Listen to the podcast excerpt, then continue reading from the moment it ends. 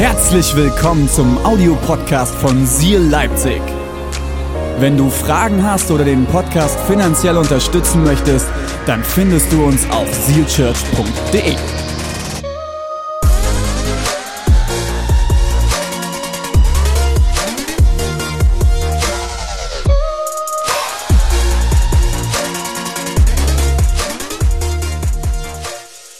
Wir werden heute uns mit dem Thema auseinandersetzen. Ärgerst du dich? Ärgerst du dich? Typ 8, 9 und 1. Wenn du dich jetzt fragst, was soll das? Was ist das Enneagramm? Enneagramm ist ein Persönlichkeitsprofil, das dir helfen soll, mehr herauszufinden, wer du bist, welches Potenzial in dir steckt und wie du mehr zu der Person werden kannst, zu der Gott dich gedacht hat. Ich lese den Vers für heute. Seid ihr ready? Im Epheserbrief schreibt Paulus folgendes im Kapitel 4, Vers 26. Wenn euch Zorn erfasst, sagt mal alle gemeinsam Zorn. Auch an allen anderen Standorten nochmal gemeinsam Zorn. Wenn euch Zorn erfasst, dann verhaltet euch so, dass ihr dabei keine Schuld auf euch ladet. Noch vor dem Sonnenuntergang soll euer zu Ende kommen und gebt auch dem Zerstörer keinen Raum. Lasst uns beten. Jesus, ich danke dir, dass du hier bist. Ich danke dir, dass du heute zu uns sprechen wirst. Und ich danke dir, dass wir, wenn wir mit dir unterwegs sind, immer mehr zu den Personen werden dürfen, zu denen du uns eigentlich gedacht hast. Jesus, wir lieben dich und wir verehren dich. Und eine gläubige Gemeinde sagt, vielen Dank, Deborah. Alright. Ihr merkt, wir sind eine Mitmachkirche. Ich freue mich immer, wenn ihr mitmacht. Das hilft mir hier vorne. Schauen wir uns den Vers mal an. Wenn euch Zorn, Zorn, Zorn, wieso geht das hier nicht? Kann man das hier anmachen? Daniel? Ich habe hier nur eine Maus. Es funktioniert nicht. Ah, here we go. Zorn. Wenn euch Zorn, Zorn ist so ein schönes altes deutsches Wort, oder? Bist du zornig? Da ist schon so ein R drin. Deutsche Sprache ist eine kantige Sprache, eine vielfältige Sprache, manchmal auch eine sehr harte Sprache. Und dieses R unterstützt noch den Zorn, oder? Wenn euch Zorn, also Ärger, würde man heute wahrscheinlich eher sagen, erfasst, dann Achtung, verhaltet euch so, dass ihr dabei keine Schuld auf euch was ladet. Das Interessante hier ist, die Bibel hat nichts gegen Ärger. Die Bibel hat nichts gegen Zorn. Ihr lieben Christen, wenn du heute das erste Mal da bist und du hast mit Glauben noch nichts zu tun, hör mal kurz weg, ich muss zu meinen Geschwistern sprechen. Für alle Christen, die ein Problem mit Ärger haben, ob es ist, den Ärger darf es nicht geben, oder du bist eher der ärgerliche Typ. Das ist nicht verkehrt. Ärger ist etwas sehr Biblisches. Ich gibt so eine Person im Neuen Testament, ich muss mal kurz meinen Schuh binden, sorry.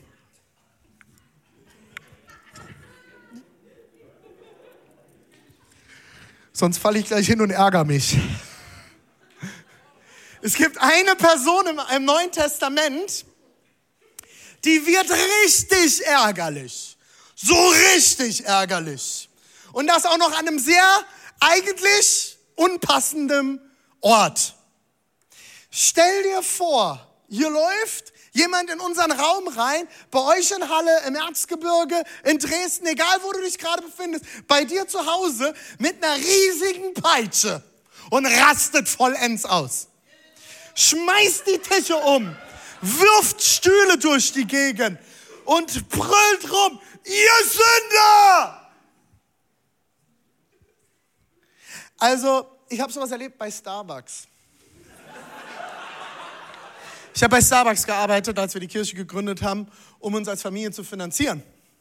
Und wir hatten einen altbekannten Gast, der nicht so gern gesehen war, weil der Crystal Meth abhängig war. Und du konntest in den anderthalb Jahren, wo ich dort gearbeitet habe, immer mehr sehen, wie die Person körperlich und seelisch und geistig abbaut. Und richtig, danke, wer auch immer mich unterstützt hat. Ebba, das warst du, oder? War das Ebba? ah, Naledi, Amen. Super, Naledi, vielen Dank. Endlich macht jemand mit. Und je länger er das Produkt konsumiert hat, desto niedriger war seine Hemmschwelle und desto öfter ist er ausgerastet. Und er ist reingekommen in unseren Laden und hat einen Aufstand gemacht und rumgebrüllt, einzelne Leute angeschrien. Und wir haben natürlich jedes Mal die Polizei holen müssen, damit er entfernt wird. Weil er wirklich, er wurde körperlich aggressiv, er wurde verbal aggressiv. Ich stelle mir so ein bisschen diese Situation vor, von der ich gerade erzählt habe, wenn jetzt hier in unseren Raum jemand reinkommen würde und so ausrasten würde. Jetzt auch mal ganz ehrlich, wir würden alle gemeinsam, also der, die ersten Leute werden sofort die 112 schon gewählt haben. Mein Team wird versuchen, ihn abzuwählen. Wir hätten sowas in Dresden im Gottesdienst mal. Ich stand vorne und habe gepredigt. Und dann ist jemand, während ich gepredigt habe, wer lange genug in Dresden dabei war, erinnert sich noch, liefen Personen auf mich zu beim Predigen und brüllt mich an. So ein Schwachsinn! Das ist ihr Lehre! Und ich bin so unglaublich dankbar für Michael Witt. Unser Missionar in Athen war damals auch in Dresden. Er ging nach vorne, nahm ihn sanft. Komm, wir gehen lieber mal kurz raus. Wir haben es glücklicherweise hingekriegt, ohne die Polizei zu rufen. Ärger Wisst ihr, wer die Person ist, von der ich eben geredet habe? Einige von euch kennen diese Story. Das ist Jesus gewesen. Jesus ist in den Tempel gerannt, voller Ärger, hat die Tische umgeschmissen. Warum? Weil die Leute angefangen haben, im Tempel Dinge zu verkaufen. Und zwar nicht, um den Tempel zu finanzieren, wurde ich ein paar Mal schon gefragt, René, müsste Jesus jetzt bei uns auch ausrasten, weil wir hier schon Honig verkauft haben, weil wir T-Shirts verkaufen, weil wir Bücher verkaufen? Nein, du hast etwas nicht verstanden. Die Leute, die damals dort Dinge verkauft haben, haben sich versucht, an den Tempelritualen zu bereichern. Und Jesus hat gesagt, hier geht's nicht darum, hier soll es um meinen Vater gehen. Und er war so ärgerlich, er hat gesagt, ihr habt nicht mehr verstanden, worum es geht. Ärger. Ist etwas sehr Biblisches. Es gibt in der Bibel den zornigen Gott. Über den reden wir sehr ungern. Der liebende Gott wirkt ein bisschen besser, oder? Liebe kann auch Zorn bedeuten. Wenn jemand meine Kinder anfasst, vergesse ich, glaube ich, sehr schnell, dass ich Pastor bin. Meine Familie würde ich mit meinem Leben verteidigen. Da vergesse ich alles. Hatten vor ein paar Monaten den Machine Gun Preacher da. Und es gab am Ende der Predigt gab es eine Fragerunde. Der Machine Gun Preacher ist ein Amerikaner, der im Sudan äh, Waisenhäuser aufgebaut hat. Mit Hunderten von Kindern. Und er ist Machine Gun Preacher, weil er mit einem Maschinengewehr seine Kinder verteidigt hat. Und es kam nach der Predigt die Frage, hey, wie viele Leute hast du denn schon umgebracht? Und wie kannst du das mit deinem Gewissen in Einklang bringen? Das war der Moment, wo ich im Stuhl versunken bin als Pastor.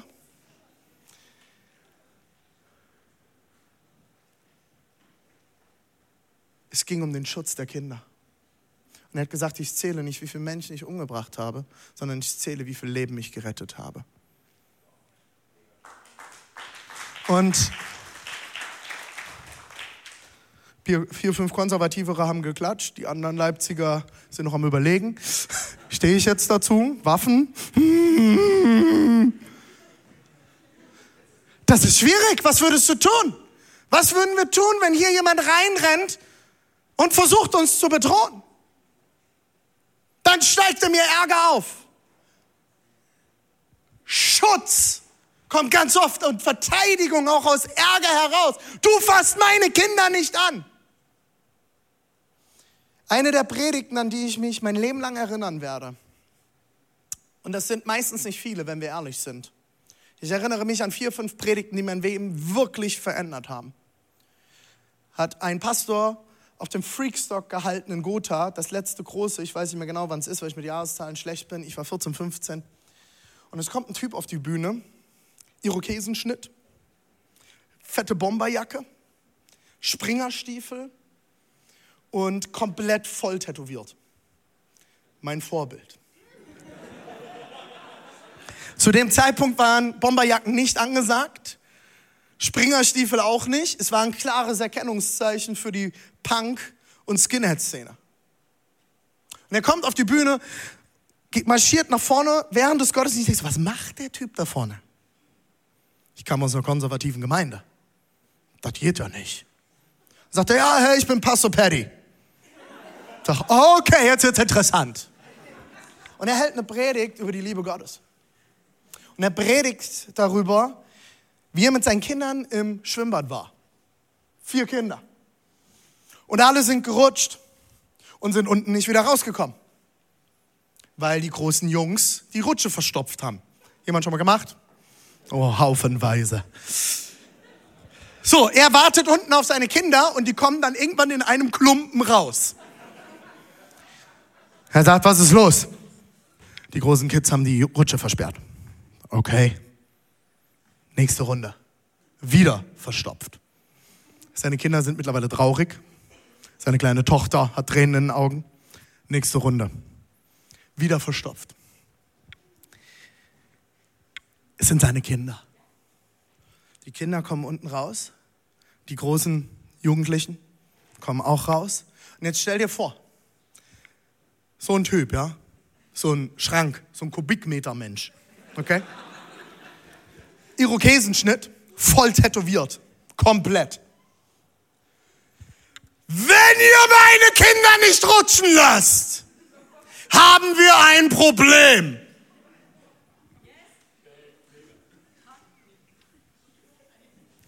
Ich habe damals diese Predigt gehört und ich dachte so, toller Christ. Richtig gutes Vorbild. Und dann macht er die Kurve in der Predigt und sagt, ich weiß jetzt, einige von euch denken, das ist kein christliches Verhalten. Soll ich euch eine Sache sagen? Genau so verteidigt Gott jeden einzelnen von euch. Glaubt ihr, Jesus hat sich vor den Feind gestellt? So, ähm, Entschuldigung, kannst du mal kurz, wäre es jetzt irgendwie für dich möglich, mal zur Seite zu sein? Ich muss dir sonst den Kopf zertreten, liebe Schlange. Also ich gehe jetzt gleich da hinten ans Kreuz. Kannst mal kurz Platz machen, weil du bist nicht gleich, ne? Sorry.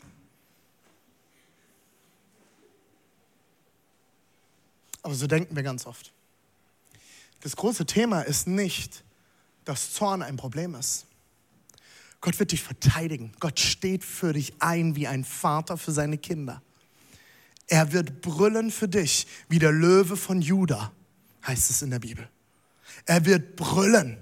Er ist voller Energie. Er ist laut.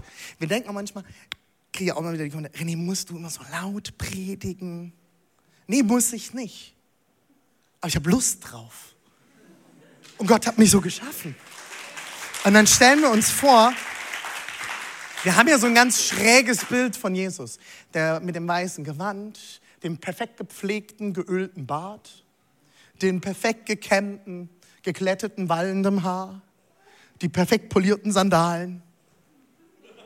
Und so schwebte Jesus über die Erde. So wird er oft dargestellt. Ihr lacht jetzt, aber doch mal ganz ehrlich. Stellt ihr euch vor, dort stehen 10.000 Leute. Das war die Speisung der Tausenden. Und er steht dort. Also, ich werde euch mal das Wort Gottes verkündigen. Schön, dass ihr alle heute gekommen seid. Kannst du mal das Mikro lauter machen? Da gab es kein Mikro. Jesus hat das Wort mit Leidenschaft und Kraft und Energie verkündet. Sonst hätte ihn nämlich keiner gehört. Zorn, Leidenschaft, Ärger ist nichts Verkehrtes. Die Frage ist, wie gehst du damit um? Lade im Zorn keine Schuld auf dich. Okay, wir schauen uns die Typen an.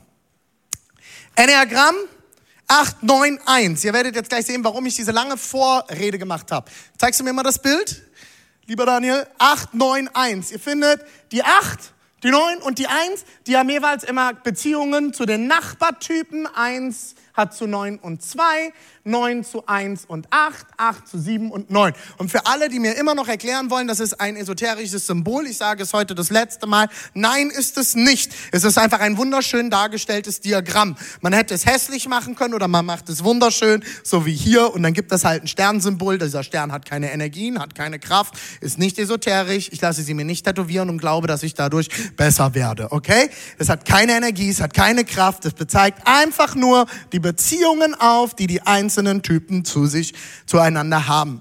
Wir befinden uns heute bei den Bauchtypen. Andere Leute nennen sie auch die Körpertypen. Es sind oft sehr leidenschaftliche Typen, sehr emotionale Typen. Und je reifer sie werden, desto besser können sie damit umgehen. Wir haben den Typ 8, den Kämpfer. Wir haben den Typ 9, den Vermittler. Und den Typ 1, den Perfektionist. Typ 8 macht Folgendes aus, er ist konfrontationslustig. Ähm, das ist auch seine größte Herausforderung. Und die größte Stärke ist ein Gerechtigkeitssinn und eine sehr krasse Gradlinigkeit. Der ist sehr straight. Und er steht zu dem, was er denkt. Und wenn du mit der Person diskutierst, wird sie dir sagen, warum du Unrecht hast. Bis du sie wirklich dazu bekommst, dass sie Unrecht hat. Aber das ist ein sehr, sehr langer Weg. Das braucht sehr viel Überzeugungskraft, es braucht sehr viel Energie und die Diskussion muss geführt werden. Und die Acht liebt es, wenn du mit ihr diskutierst und ihr die Stirn bietest.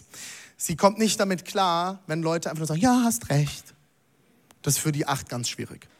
Die Neun, der Vermittler, ist, die größte Herausforderung ist lethargisch bis hin zur Faulheit. Und die größte Stärke ist Empathie. Typ 1, die größte Schwäche oder Herausforderung ist, er ist sehr moralistisch. Und die größte Stärke ist, das Leben zu genießen. Wir gehen ein bisschen tiefer rein. Enneagramm 8, der Kämpfer. Sie sind gebieterisch, dominant, sehr direkt, intensiv und konfrontativ. Sie haben einen extrem hohen Beschützerinstinkt und Gerechtigkeitsdrang. Man weiß immer, wo man mit ihnen steht. Sie werden von dem Bedürfnis motiviert, stark zu sein und sich nicht schwach oder verletzlich zu fühlen. Sind oft Typen, die sich in ihrer, kind, die in ihrer Kindheit nicht gehört wurden und herausgefordert sind damit, dass andere Leute schwach sind, weil sie immer das Gefühl haben, sie mussten stark sein. Persönlichkeiten dazu. Ähm, eine gute Sammlung auf einem Bild im Übrigen. Ähm, wir haben Martin Luther, Martin Luther King Jr.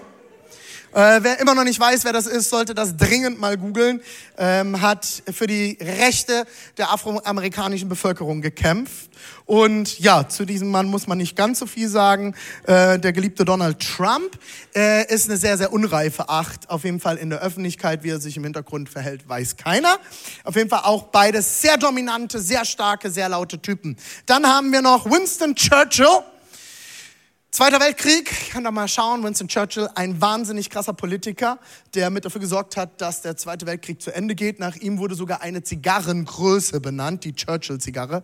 Ähm, ist eines der wenigen Fotos, wo er nicht am Rauchen ist. Ähm, und wir finden Serena Williams, äh, eine, ein großer Tennisstar.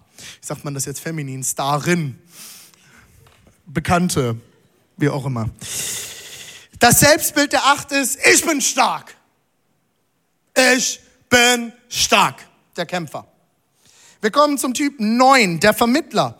Ist angenehm, entspannt und entgegenkommen, freundlich, liebevoll, verständnisvoll. Eine 9, wenn du mit der im Gespräch bist oder du hast eine Diskussionsrunde, die 9 wird die Person sein, die irgendwann kommt und sagt, hey, ihr habt doch alle recht.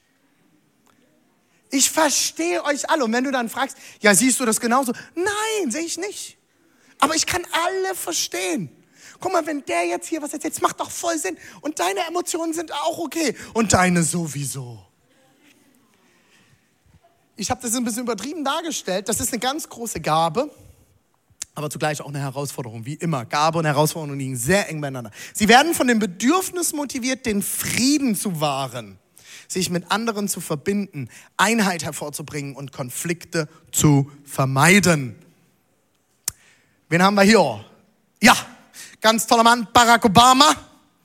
Ähm, politisch kann man das sehen, wie man möchte, aber auf jeden Fall auch ein absoluter Friedensstifter, immer auf Einheit gegangen. Wir haben Morgan Freeman. Auch krasser Typ, ich liebe Morgan Freeman-Filme. Dann haben wir noch Alicia Keys. Sehr tiefe Lieder, sehr empathisch. Und ähm, für die, die sie nicht kennen, ihr seid wahrscheinlich zu jung. Sophia, Sophia Loren, eine der größten Schauspielerinnen. Könnt ihr mal googeln. Wahnsinnig, wahnsinnige Person. Enneagramm 1. Ah nee, dann noch das Selbstbild. Ich bin zufrieden. Enneagramm 1 der letzte Typ, der Perfektionist. Sie sind ethisch engagiert, auch vor allem ethisch engagiert, beherrscht, diszipliniert bis zum geht nicht mehr, ordentlich und zuverlässig. Sie werden von dem Wunsch motiviert, richtig zu leben, die Welt zu verbessern und Fehler und Schuld zu vermeiden. Ich habe gerade eben noch mit einer Eins geredet, die sagte, es ist ein Fulltime-Job. Auch hier, wir haben die zweite Person der Obamas, Michelle Obama. Ich habe gerade ihre Biografie gehört, total spannend und ich musste auch beim Perfektionist direkt an sie denken und es passt perfekt. Ähm, wir haben Nelson Mandela, einer der wichtigsten südafrikanischen Personen, hat dafür ge äh, gesorgt, dass Apartheid fällt. nachdem ich gecheckt habe, dass er eine Eins ist, hat es natürlich auch total Sinn gemacht, dass er Jahrzehnte ähm, auf Robben Island äh, Steine klopfend überlebt hat, sich diszipliniert hat, durchgegangen ist und dann in Vergebung gekommen ist und immer wieder die moralische Vergebungsflagge auch gehisst hat in Südafrika. Wir sind ein Land und keine Farbe bestimmt darüber, wie wir miteinander umgehen sollen. Und wir vergeben auch der weißen Bevölkerung. Das sind seine Worte wenn man sieht, wo er herkommt und was er für ein Typ ist, der Wahnsinn. Mega. Dann haben wir noch Steve Jobs, natürlich Perfektionist bis zum geht nicht mehr. Wer seine Biografie noch nicht gelesen hat oder gehört hat, sollte es mal tun. Ähm, das, der Typ ist der Wahnsinn. Der ist einfach nur, der ist krank. Das ist, das ist unglaublich. Also unglaublich, in welchem Detailgenauigkeit und Perfektionismus dieser Mann die Welt verändert hat. Es gibt wenige Leute, die unsere letzten 30 Jahre so sehr geprägt haben, obwohl sie nicht mehr leben, wie Steve Jobs. Und für alle, die ein bisschen in der christlichen Welt Predigten hören, Stephen Furtick, Elevation Church Pastor aus South Carolina, ähm, auch eine absolute Eins. Äh, totaler Perfektionist, erzählt auch in einem Interview darüber, wie er damit umgeht. Das Selbstbild der Eins ist, ich will Recht haben beziehungsweise ich habe Recht. Wir kommen zum größten Kampf der Bauchtypen. Der Ärger, der sich hier zusammenbraut und dir hier hochsteigt und sein, wie sagt man da, Ausgang sucht. Für alle Neuner, die jetzt denken, warum bin ich denn jetzt bei den Ärgertypen? Wir kommen gleich darauf zurück. Enneagramm 8, der größte Kampf.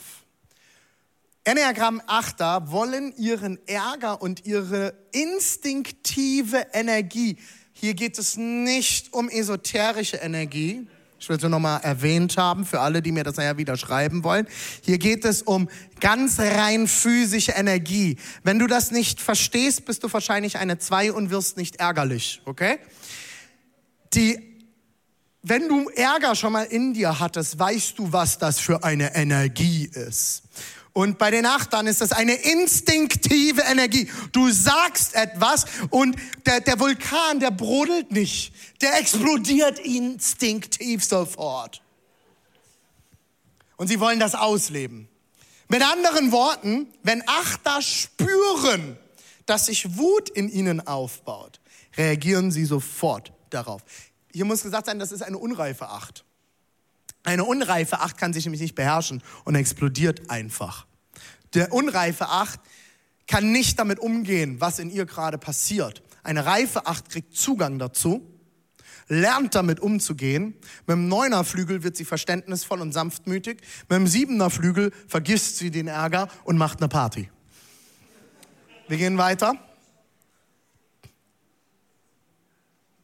Also ja, sie wollen ihren Ärger Ausdruck verleihen und der Stärkste sein.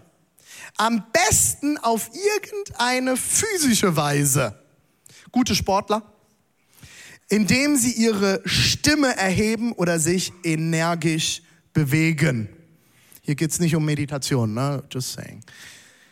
Daraus folgt folgendes Verhalten. Sie versuchen oder können das auch, oder es passiert auch ganz an, automatisch, sie dominieren. Das ist auch im Übrigen nichts Schlechtes. Dominanz ist aufgrund unserer Geschichte sehr, sehr negativ behaftet. Ist aber nicht nur etwas Negatives. Leitungstypen, Leitungspersönlichkeiten dominieren immer in irgendeiner Art und Weise. Die Frage ist, in welche Richtung und haben sie gelernt, gesund damit umzugehen. Ähm, sie sind eher auf Distanz. Mir darf niemand zu nahe kommen, weil sonst könnte er meine Schwächen mitbekommen. Und sie lehnen auch je unreifer sie sind, ihre eigenen Schwächen erstmal instinktiv ab. Das heißt nicht, dass sich das nicht ändern kann. Je mehr Reife reinkommt, desto weniger lehnen sie ihre eigenen Schwächen ab. Und sie können, je unreifer sie sind, ist immer die, das große Thema dabei, können sie nur sehr schwer vertrauen. Sie brauchen sehr lange Zeit dafür. Ein Achter spürt auch sehr schnell, ist eine Person echt oder nicht. Kann ich dieser Person vertrauen oder nicht? Die größte Gabe ist, Authentizität. Was aber der Achter schnell verwechselt ist, wenn ich explodiere wie ein Vulkan, bin halt authentisch. Nein, du bist unreif. Ein reifer Achter lernt seine Gefühle authentisch zu erklären und zu vermitteln, ohne dass die Lava die anderen schon verbrannt hat. Kurze Zusammenfassung. Wir kommen zur neuen. So, liebe Neuner, ich habe diese Woche noch mal viel über euch studiert, habe viel drüber nachgedacht, noch mal einiges gelesen. Ärger, ihr habt ein ganz großes Ärgerproblem, liebe Neuner. Ein ganz großes Ärgerproblem. Ihr denkt nämlich, ihr habt keinen. Das, was der Achter sehr viel hat, fehlt euch gänzlich. Und das ist genauso ein Problem mit Ärger, wie wenn man sehr viel Ärger hat. Wir gehen da mal tiefer rein. Neuner leugnen ihren Ärger und ihre instinktive Energie. Es kommt etwas hoch und dann kommt das hier. Äh, Entschuldigung, was ist eigentlich Wut? Ich bin kein Mensch, der wütend wird, niemals. Daraus entsteht Passivaggression. Daraus entsteht, dass du nicht explodierst wie der Achter, sondern du implodierst. Und damit das nicht passiert, läufst du weg. Schauen wir mal, welches Verhalten daraus kommt. Die Neun ist der Typ, der am wenigsten mit seiner Wut und seinen instinktiven Energien in Berührung kommt und sich sogar von ihnen bedroht fühlt oder bedroht fühlen kann. Er will Harmonie kreieren und ist der natürliche Mediator. Deine größte Stärke als Neun ist es, vermitteln zu können. Die größte Schwäche ist, dass du keinen Zugang zu deiner eigenen Wut, zu deinem eigenen Ärger bis hin zu den eigenen Gefühlen hast. Dadurch wirkt der Neuner erstmal sehr zurückhaltend, ist meistens in der Diskussionsrunde erstmal sehr still. Passiv-Aggressivität kann ein großes Ventil dann sein. Die, das klassische Verhalten der Neuen, wenn Druck und Ärger kommt, ist Schockstarre.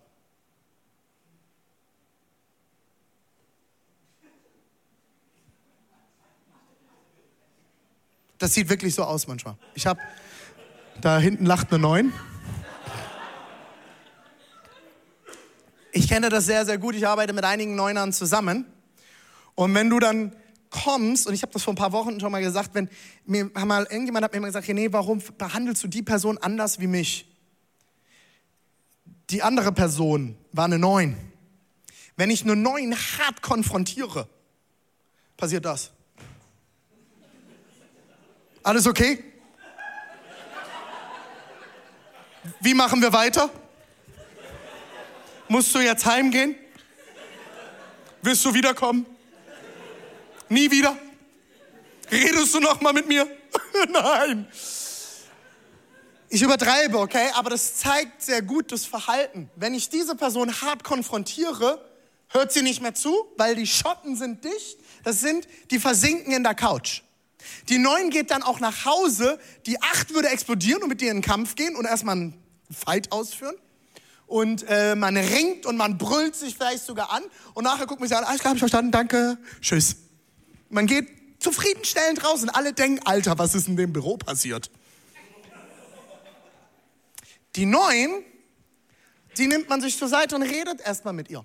Hey, wie ging's denn dir damit? Die acht wird schon sagen, Digga, ich habe keine Zeit.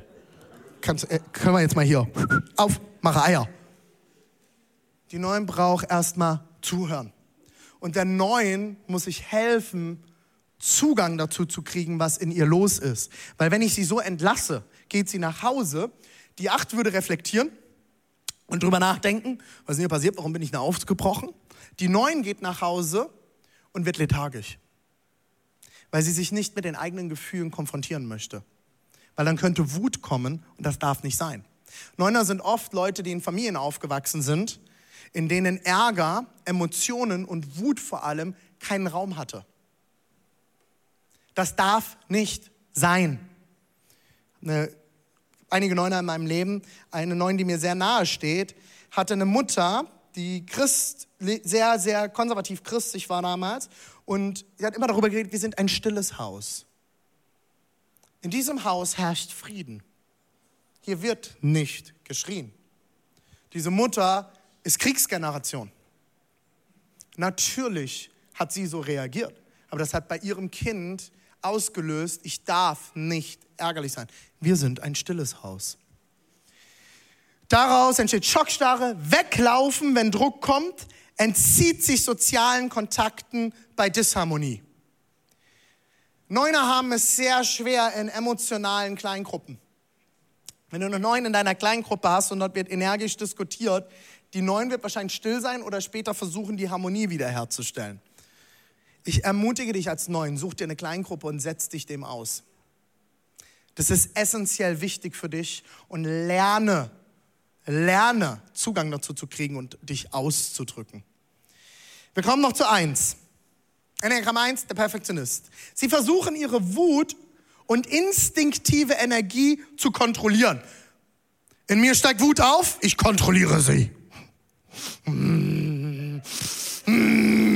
Ist alles okay? Ja, ja, ja, ja, ja, ja.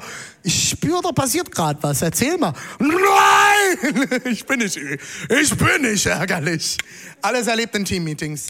Ähm, und sie versuchen sie sogar zu unterdrücken. Das, die Sache ist, das sind dann die Leute, die sitzen in den Meetings und der Kopf schwillt hochrot an. Und du merkst, der Dampf kommt schon aus den Ohren, wie in so einem Comic, ne? Und du sitzt vorne dran und ich so, alles okay bei dir? Ja, ja. Ich bin total kontrolliert. Ich mach das nicht wie die acht. Ich explodiere jetzt hier nicht. Mach das nachher. Sie haben das Gefühl, dass sie jederzeit die Kontrolle über sich selbst behalten müssen. Insbesondere über ihre Instinkte und wütenden Gefühle. Sie wollen immer alles im Griff haben und jeden Fehler vermeiden. Äh, Enneagramm 1 haben in der Kindheit ganz oft äh, Familien gehabt, wo sie sehr früh und schnell Verantwortung übernehmen mussten und wo von ihnen absolute Selbstkontrolle und ein sehr moralisches Elternhaus zugrunde gelegen hat. Also gerade Leute, die aus sehr konservativem Hintergrund kommen in christlichen Kreisen, ob äh, egal in welche Richtung das geht, wo Sünde ein riesengroßes Thema ist, werden sehr oft Einser großgezogen ist immer die Frage, wie viel ist schon angeboren und wie viel ist auch Prägung und Familiengeschichte. Die, äh, die Eins reagiert folgendermaßen darauf, sie wird korrigierend. So verhält man sich nicht. Sie wird belehrend. Die Partei der Grünen ist aus Einsern gegründet worden. Wenn ihr euch bestimmte Politiker anschaut, werdet ihr sehr schnell verstehen, was für Typen sie sind. Im Winter nicht so lang duschen, sag ich nur, ne? Belehrend, der Zeigefinger ist der beste Freund. Sie sind rechthaberisch, sie haben ja immer recht. Konfrontationslustig, mit denen kann man sich auch mal richtig ringen und rangeln und es macht richtig Spaß. Ich mag das. Ähm, sie sind politisch, ganz oft, nicht alle. Ähm, und sie können auch überheblich wirken auf den ersten Moment, weil sie haben ja recht. Dabei wünscht sich der Einser einfach mal, lass uns mal kämpfen. Lass uns mal an den Punkt kommen. Lass uns doch mal. Komm, gib mir mal deine, gib mir mal deine Argumente und lass uns mal diskutieren. Ich zeig dir, dass ich recht habe. Ich habe euch einen Bibeltext mitgebracht und damit schließe ich auch gleich. Matthäus 5, 21 bis 26. Wie ihr, wusst, äh, wie ihr wisst, wurden unsere Vorf wurde unseren Vorfahren gesagt, du sollst nicht töten. Sagt Jesus übrigens alles hier in der Bergpredigt, eine der wichtigsten Predigten, die er gehalten hat. Oh, wunderbar. Kommt direkt der Harmonien im Hintergrund. Super. Der, Bibelvers wird direkt tiefer. Passt auf, Achtung. Wer aber einen Mord begeht,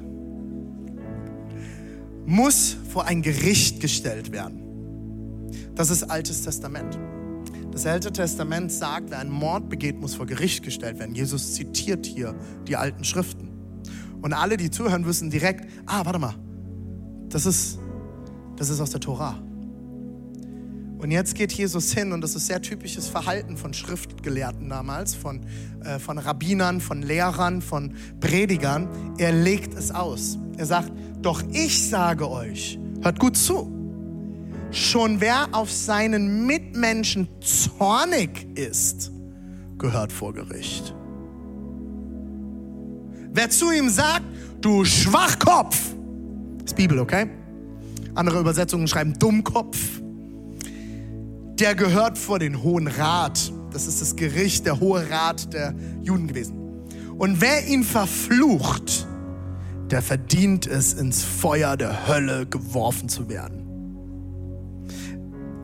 Wenn du also deine Opfergabe zum Altar bringst und dir fällt dort ein, dass jemand dir etwas vorzuwerfen hat, dann lass dein Opfer am Altar zurück. Renn! In Klammern, geh zu deinem Mitmenschen und versöhne dich mit ihm. Erst danach bring Gott dein Opfer dar. Wenn du jemandem etwas schuldig bist, dann setz alles daran, dich noch auf dem Weg zum Gericht mit deinem Gegner zu einigen.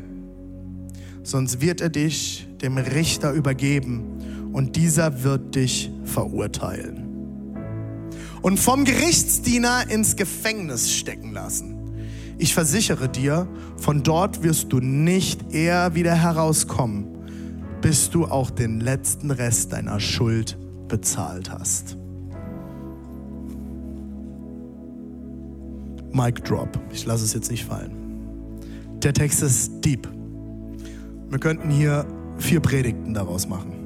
Ich werde es kurz halten. Die Auslegung dazu habe ich am Anfang schon gelesen. Gib mir nochmal den ersten Bibelvers. Wenn euch Zorn erfasst, dann verhaltet euch so, dass ihr dabei keine Schuld auf euch ladet. Noch vor dem Sonnenuntergang soll euer Zorn zu Ende kommen und gebt auch dem Zerstörer keinen Raum. Der Zerstörer Zorn kann beschützen. Zorn kann aus Liebe kommen. Zorn kann Dinge hervorbringen, die ein Segen sind. Ein Vater, der seine Kinder schützt. Mit Zorn. Das sind meine Kinder. Du tust ihnen nichts an. Lass meine Kinder rutschen. Let my people go. Lass mein Volk ziehen. Die Frage ist, ist dein Zorn etwas, das etwas gut, der etwas Gutes hervorbringt? Leidenschaft? Oder gibst du dem Zerstörer Raum? Jesus unterstreicht das Ganze in der Bergpredigt und sagt, wenn du zum Opferaltar gehst und deinen Dienst tust, du ein Opfer darbringst, wir würden heute vielleicht eher sagen, in den Lobpreis kommst hier. Hast du deine Sachen geklärt? Lass die Sonne nicht untergehen über deinem Ärger. Vielleicht sagst du jetzt, ich bin eine Neun, ich habe keinen Ärger. Dann solltest du Zugang bekommen zu deinem Ärger. Herausfinden, was passiert in dir. Du brauchst die Zeit, danach zu schauen. Ich will schließen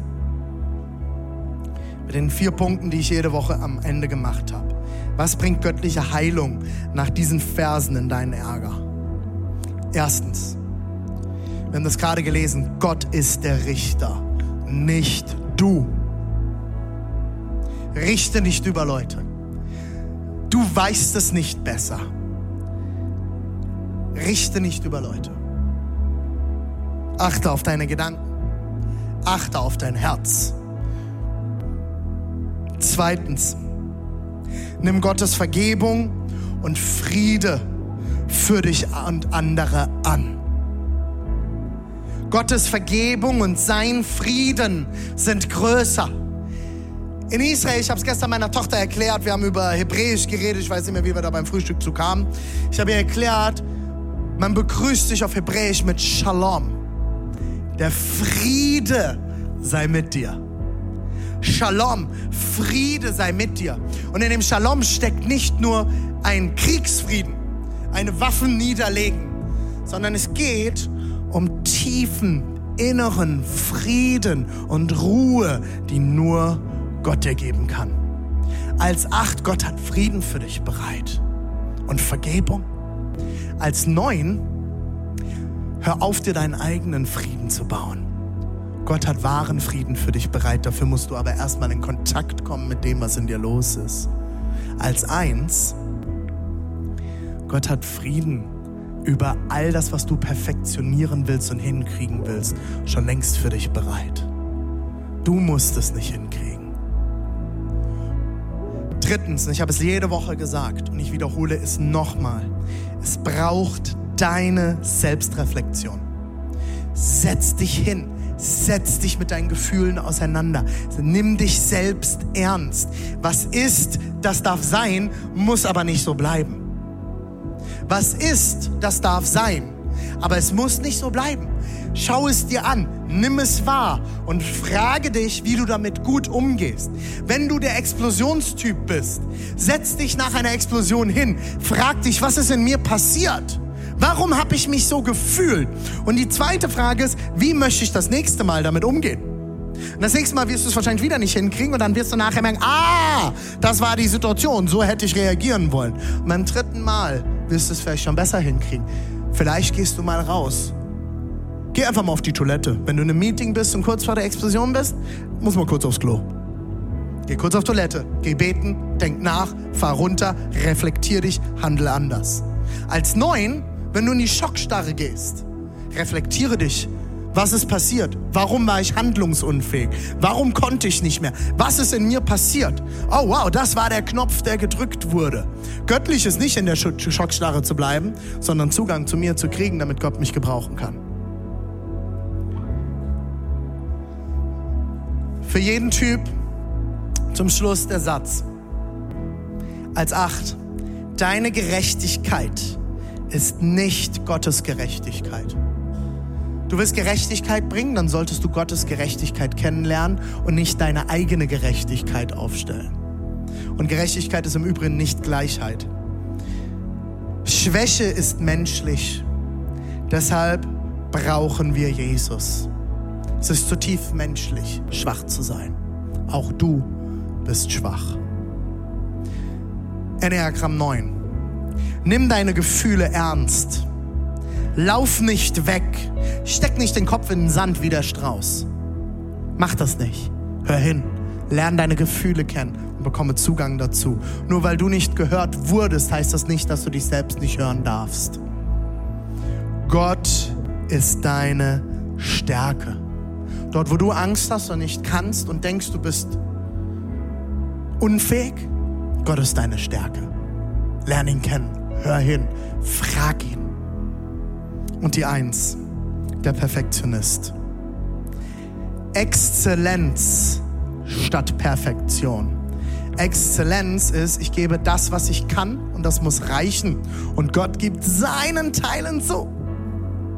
Perfektion ist Sünde. Warum? Es gibt nur einen, der perfekt ist und das ist Gott. Du bist nicht Gott. Du wirst nichts perfekt hinbekommen, aber Gott wird. Gott hat Recht, nicht du. Und er vergibt dir, wo du es selbst nicht kannst. Der Einser kann sich nur sehr schwer selbst vergeben. Gott vergibt dir. Lass uns mal das Licht ausmachen.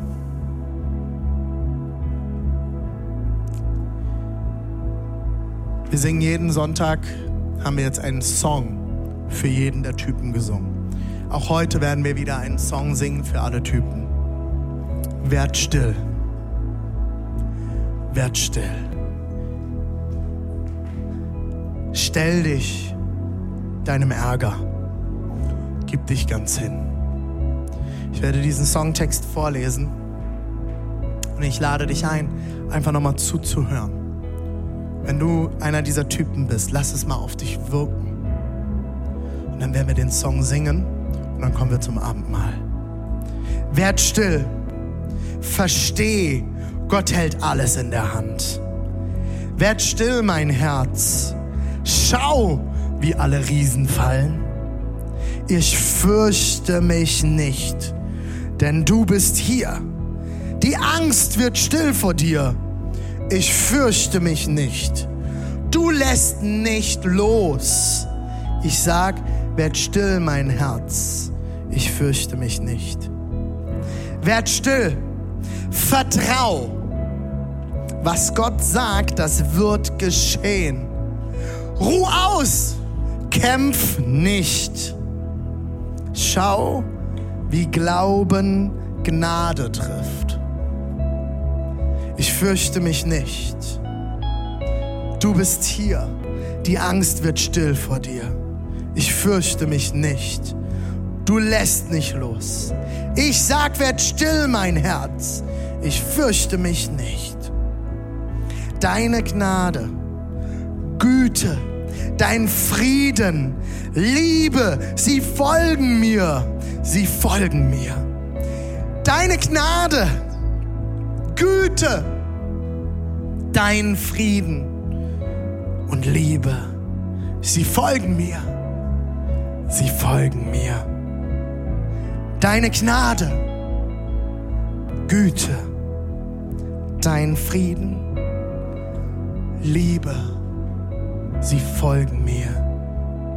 Sie folgen mir.